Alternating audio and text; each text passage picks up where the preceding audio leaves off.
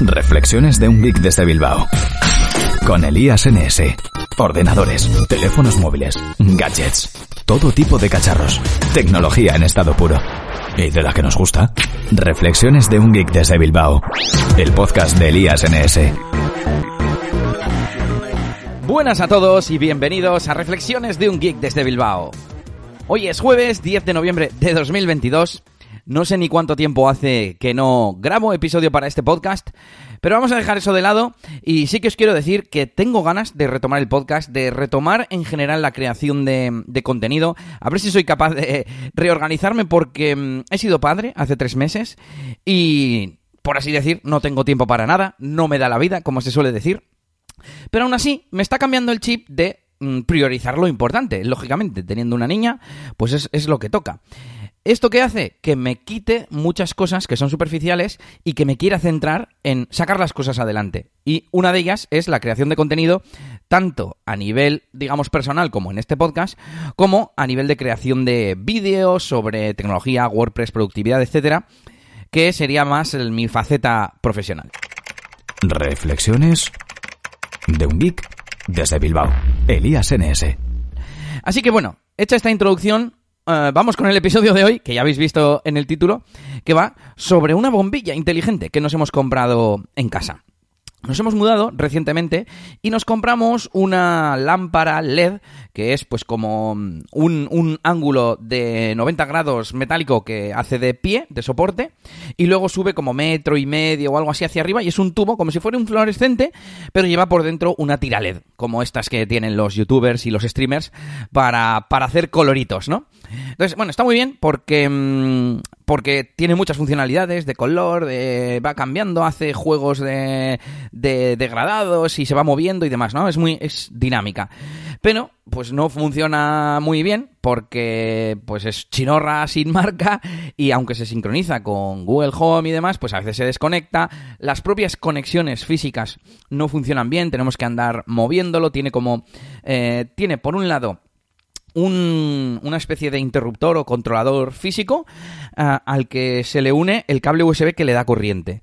Y después, entre el controlador físico y la tira LED, tiene un conector de tres pines, creo que son o cuatro, que no encaja nada bien porque es como muy, muy básico y no tiene ningún mecanismo de seguridad que haga que se quede quieto. Bueno, el caso es que nos funciona muy mal y aunque, bueno, nos hace la, la, función principal, tampoco es que le estemos cambiando de colores todo el día ni nada, con que se encienda y se apague casi, casi nos vale, ¿no? Pero queríamos tener otra bombilla porque además tenemos una bombilla LED eh, en, el salón donde tenemos la lámpara LED. Eh, tenemos una bombilla que se encendía poco a poco. No sé por qué. Eh, no sé si es para aposta para que, por ejemplo, para no molestar, si hay, por ejemplo, una niña, etcétera, etcétera. Pero el caso es que la queríamos cambiar y hemos comprado una, una inteligente. Hemos comprado una Xiaomi Mi Smart LED Bulb Essential. Ese es el nombre del, del modelo y nos ha costado 11 euros, 11 euracos. Pero bueno, es eh, compatible con Alexa, compatible con Google Home y tiene bastantes funcionalidades. Bueno, lo primero que tuvimos que hacer fue conectarla, conectarla a Xiaomi Home, porque claro, para que te aparezca en Google Home Em, tienes que conectarlo primero a la aplicación de, Xiaomi. En casa no tenemos Alexa, en la oficina sí, em, porque me emperré en que quería tener un, Amazon Echo y la verdad es que estoy muy contento con él, pero bueno, en casa no tenemos, así que hay que hacerlo a través de Xiaomi. Bueno, creo que para Alexa también, porque tenemos otras cosas Xiaomi, como un ventilador, etcétera. Pues tengo que, que grabar otro episodio del ventilador porque es interesante. Bueno, el caso es que me metí en la aplicación de de Xiaomi y apareció automáticamente. Eh, había por ahí una bombilla y la, la, intenté conectar y me daba error. Me daba error y además resulta que decía mm, tienes que ponerlo más cerca del router. Y si me veis a mí levantando el router, pero que estaba a metro y medio del router, porque el router lo tenemos también en el salón. Y, nada, total que le, dije a mi mujer, bueno, prueba tú, le dije a Nelly, prueba tú a ver si desde tu móvil te deja o, o lo que sea y no le aparecía. Yo creo que se había quedado en modo conexión, en modo, sí, conexión, no en modo descubrir, ¿no? El caso es que la reseteamos, que había que dar cinco veces apagar, eh, desde el interruptor, claro, de, la bombilla, eh, apagar dos segundos, encender dos segundos, y así cinco veces. El caso es que se puso a hacer como una discoteca de colores ahí la bombilla, como diciendo, ya estoy reseteada.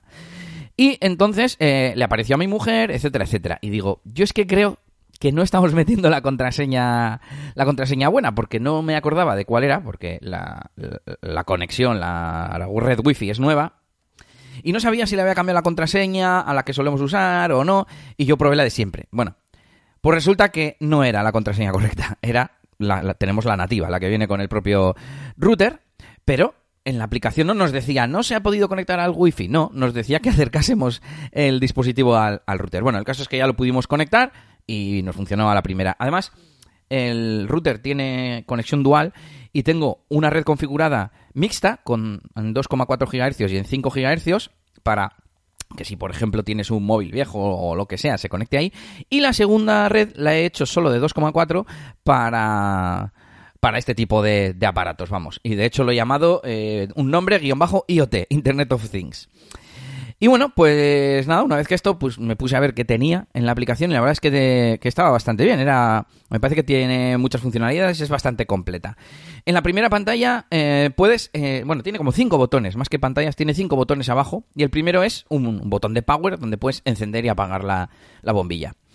Desde esa pantalla, que vendría a ser el segundo botón, pero ya puedes manejarla directamente también, em, es eh, para cambiar el brillo y la temperatura del, de la bombilla. Es decir, la intensidad, que esté más fuerte o más flojo, y luego la temperatura de color, esto de que se ponga más rojo o más mm, tirando azul, bueno, a blanco, rojo o blanco, ¿no? Creo que son los, los colores, y es con un slider horizontal y el brillo con, con, el dedo en un slider, o sea, no en un slider, toda la pantalla eh, puedes utilizarla, es como un panel mm, por el que te mueves. Entonces, en, en vertical es el brillo y en horizontal la temperatura. El tercer botoncito es para el color, pone algo así como color, pero verticalmente también es el brillo y horizontalmente es cuando cambias el, color. Entonces lo pones, por ejemplo, rojo y luego le cambias, bueno, el brillo, la intensidad, no sé cómo llamarlo, pero el caso es que se, baja un poco la fuerza de, de, la luz, ¿no? El cuarto botón es uno que se llama fluir. Mm, me imagino que en inglés es flow, quizás en castellano se pondría otra, otra palabra. Pero el caso es que es una secuencia. Tú puedes configurar cuatro colores y va cambiando entre esos cuatro colores. Se puede configurar el brillo nuevamente y en horizontal controlas con, movimiento horizontal del dedo la velocidad para que mm, vaya cambiando más rápido o más despacio entre los cuatro colores. Y además hay una opción para guardarlo como favorito. Lo que me lleva a la última sección de la, de la aplicación, digamos, o del control de, de la bombilla, que es favoritos. En favoritos hay realmente dos pestañas. Uno es favoritos, que aparecen los presets que hayamos guardado desde Fluir. No he visto ningún otro sitio donde se puedan guardar favoritos. Y otra pestaña, que es, entre comillas, la interesante, de los favoritos también es interesante, pero bueno, que se llama recomendado. Y ahí aparecen, no sé si eran 10 o 12 como presets, no sé si de flow al fin y al cabo, pero mm, he apuntado tres ejemplos como puesta de sol, centelleo de vela y cumpleaños. Y Em, claro, en realidad lo estoy pensando y no son como Flow, porque Flow es constante, va cambiando de un color a otro de forma constante. Sin embargo, aquí, por ejemplo, el de centelleo de, vela y va cambiando la intensidad como a, intervalos irregulares, ¿no? Como el, como el crepitar de, una llama de una vela. Em, luego hay otro como eso, puesta de sol, cumpleaños, había uno de película. Entonces, pues está muy bien para cambiar a modos mm, de forma rápida. Me faltaría, ahora que lo pienso, el tema de escenarios o automatizaciones, es decir, ¿no? Pues a partir de las 10 de la noche me cambias a modo noche o a modo película o a modo lo que sea, ¿no? Ese tema lo tengo pendiente, bueno, de hecho lo tengo pendiente en todas las cosas que tengo inteligentes en casa. Y por último, una cosa curiosa de la aplicación Google Home, o sea, perdón, Xiaomi Home, es que tiene actualizaciones automáticas para el firmware y aparecía una actualización para la bombilla. Era eh, la no sé cuántos, era una, un número de versión largo y en vez de la 19, que era la que tenía la bombilla, ya estaba la 22. Así que nada, actualicé la bombilla. Madre mía, este mundo en el que, en el que vivimos. Y nada, por último os cuento que eh, en la aplicación Google Home, que realmente lo que solemos utilizar pues con la voz y demás, eh, lo que me pasó es que me apareció directamente un grupo de luces llamado Luces Salón, donde me juntó la lámpara LED que os he comentado antes con la bombilla.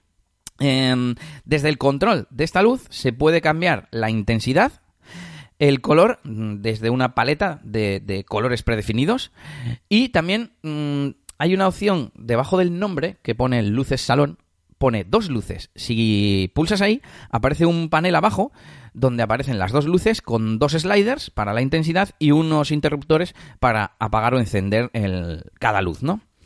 Eh, la verdad es que es cómodo y me funcionó bastante bien en el tema de, mm, de comandos, de sobre todo pues apagar, encender luces salón o cambiar brillo al 30%. De hecho, como ahora aparece como la única luz, si cambiabas el color o la intensidad, se cambiaban las dos luces, lo cual estuvo bastante, bastante chulo. Pero, a su vez, me fastidió, entre comillas, que no me preguntara o que no me dijera, oye, ¿quieres hacer un grupo de luces? Igual que se puede hacer un grupo de altavoces, ¿no? Y, no se pueden separar. Entonces, no puedo controlarlas eh, independientemente desde la aplicación. Sí lo puedo controlar independientemente con la voz. Así que nada, interesante la bombilla esta. Yo creo que por 11 euros pues hace un montón de cosas. Ahora que dure unos cuantos unos cuantos años y fue interesante. Hacía tiempo que no teníamos que conectar nada a, digamos, al sistema domótico, al sistema inteligente de, Google Home. Y salvo el error inicial, luego fue bastante sencillo. Quiero decir, se nos conectó a la primera una vez que pusimos la contraseña correcta, apareció en Google Home, nos hizo lo de agrupar, que en cierto modo eh, está interesante, etcétera. Así que, bueno, eh, contadme si vosotros tenéis eh, luces inteligentes o dispositivos inteligentes o, o, si me aconsejáis alguna, alguna cosa como alguna condición o escenario para automatizar estas luces. Con esto termino este episodio de hoy. Espero que os haya resultado interesante y nos vemos mañana o cuando se pueda grabar el siguiente. Un saludito y hasta la próxima. Esto ha sido todo por este capítulo. Pronto, Elías tendrá más cosas de las que hablaros en Reflexiones de un Geek desde Bilbao. Hasta la próxima. Y recuerda que puedes buscar a Elías Gómez en Google Plus o en Twitter, arroba ElíasNS.